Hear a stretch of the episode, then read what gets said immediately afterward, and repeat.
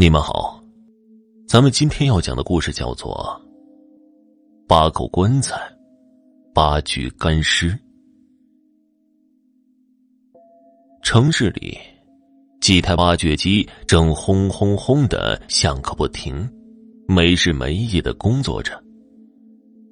上夜班的大潘和一起来到这个城市认识的老乡工友阿豪，在宿舍收拾着。把工作服和装备穿戴上，出门时拿好自己的安全帽。大潘，你说这个工程得要什么时候完工啊？最好是年底，这样正好能拿到工资，回家过个年。阿豪边走边说着：“哎，我看悬呐，虽然给的工资可以，但是太累了。”我呢，准备这次干完回老家，找点其他事情做。要不，你也跟我回去得了，哥带你做做小生意也不错。大潘叹了一口气回答：“因为这个工程刚开始，还在打地基。”他们俩有说有笑，慢悠悠的往工地那里走去，机器还在不停的施工。大潘戴上了安全帽，爬进一台挖掘机的驾驶室里，娴熟的操作着这个大家伙，这里挖一下，那里挖一下，慢慢的往施工地的中心开去，一铲子一铲子的挖着，不停的重复着这个动作，越挖越深。咯噔的一声，哎。怎么挖不下去了？像是碰到什么东西了。大潘心想着，就下了挖掘机，上前查看。多年的经验告诉他，可能是挖到什么东西了，应该是石头之类的吧。他弯下了腰，用手刨了刨，有一个木材的角露了出来，越想越不对劲儿。哎，阿豪，你过来一下。看看这里是个什么东西！大潘大声的向阿豪那里喊，还有其他的工友也围了过来。这东西不会是……大家都心照不宣，但又有些不确定，因为干工程的就怕会遇见这样不吉利的事情，就怕挖出什么忌讳的东西来。所有人立马都拿来铁铲开始挖起来，每一个人都后脊背发凉，不敢怠慢。你们快看，这里也有。一个工友在另外一边说道：“就这样，所有人大概忙着挖了两个小时，他们傻傻的站在原地，看着面前摆放着挖出来的东西。”整整的八口棺材，无形的压力压在他们心头，快要窒息的感觉。赶紧打电话给老板，看看这事儿怎么解决。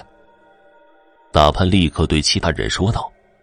不一会儿，老板从门口跑了过来，看到他的样子，也是被眼前的景象给吓到了。来来回回的在他们面前思考片刻。你们，你们今晚把这八口棺材都烧了。如果这事情被宣扬出去，我们就完了。你们也拿不到任何钱，还愣着干什么呀？还不快去！老板吩咐着，听得出来他在说话的细语中夹杂着颤抖。他们实在没办法，很不情愿的把这些棺材抬到无人区给烧了。你们看，他们怎么眼睛都睁着呀？阿豪指向烧着的棺材，虽然已经面目全非，但不难看得出，整整八个干尸好像都瞪大了眼睛。行了，别看了，快走，太晦气。大潘说完。大家马不停蹄的往宿舍跑去，谁都不想多留，任由棺材自己烧去。终于回到了宿舍，大家都上气不接下气的。一进宿舍，大家都开始议论，越说越是邪乎了。又是挖到了要祭拜不能烧，又是有血光之灾的等等，一个比一个说的诡异。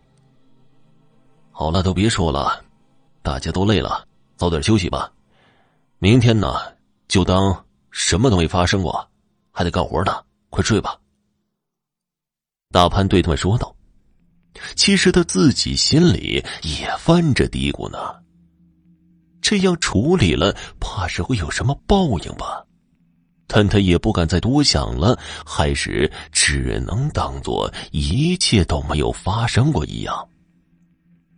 但是大潘怎么都睡不着了，总是有心事，他有预感会出现什么不好的事儿。因为他们看见的不正是预示着的死不瞑目吗？果然呢，该发生的早晚都会来，他们不知道已经惹上了麻烦。你们没觉得今天有些不一样吗？阿豪说着，因为发生了这事儿，一寝室的人都睡不着了。我也感觉有点不一样啊。隔壁宿舍的八个工友天天打呼噜、震耳欲聋的，今天怎么特别安静啊？一个工友说道：“对呀，不可能一点动静没有吧？”大潘说道。话音刚落，隔壁传来了脚步声，很多的脚步声，然后门咚咚的响了两声。难道是上厕所了？他也不可能八个人一起去上吧？大潘很是奇怪。走，我们看看去吧。这么晚了，看他们出去干嘛？阿豪提议道。大家都点点头，小心翼翼的开门跟了上去。大潘和阿豪宿舍的八个人跟着隔壁宿舍的八个人越走越远。这里不是烧那八口棺材的地方吗？他们又回来干嘛呀？阿豪问道。大潘此时心里也充满了疑问。只见那八个工友站在那八口烧毁的棺材前一动不动，还在那里傻笑。就算是梦游，也不可能八个人一起吧？这也太邪门了。我们赶紧回去吧，这也太瘆人了。明天再问问他们来这里干嘛了。一个人提议道：“大家也就都撤了，回到宿舍。许久不能平静。正在大潘他们宿舍八人七嘴八舌讨论的时候，只听隔壁又是咚咚的两声。看来他们是回来了，大潘他们也就放心了。到了第二天。你昨天干嘛去棺材那儿了？我不知道啊。八个人都是同样的回答，看来他们是真的不记得了。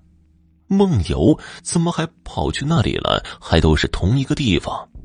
大潘宿舍的人看着隔壁的工友们，他们该干活干活，好像没什么问题啊。是不是我们想多了？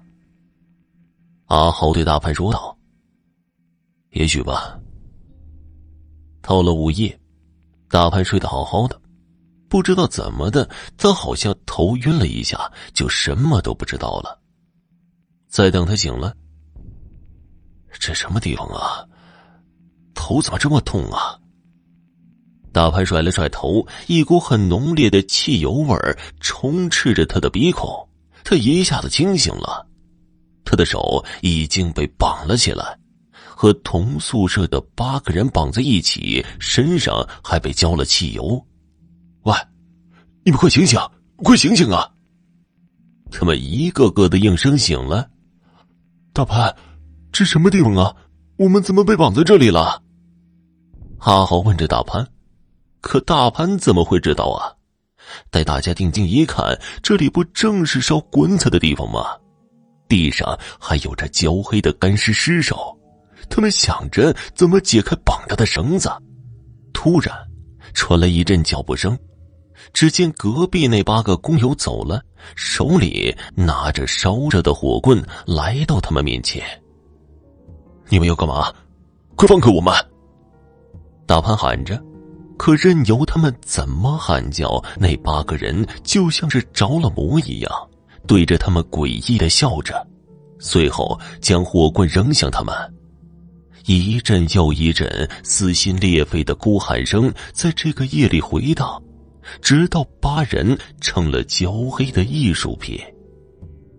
要死够八个人才能化解，因为当初正是八口棺材的缘故。好了，听众朋友，本集播讲完毕，感谢您的收听。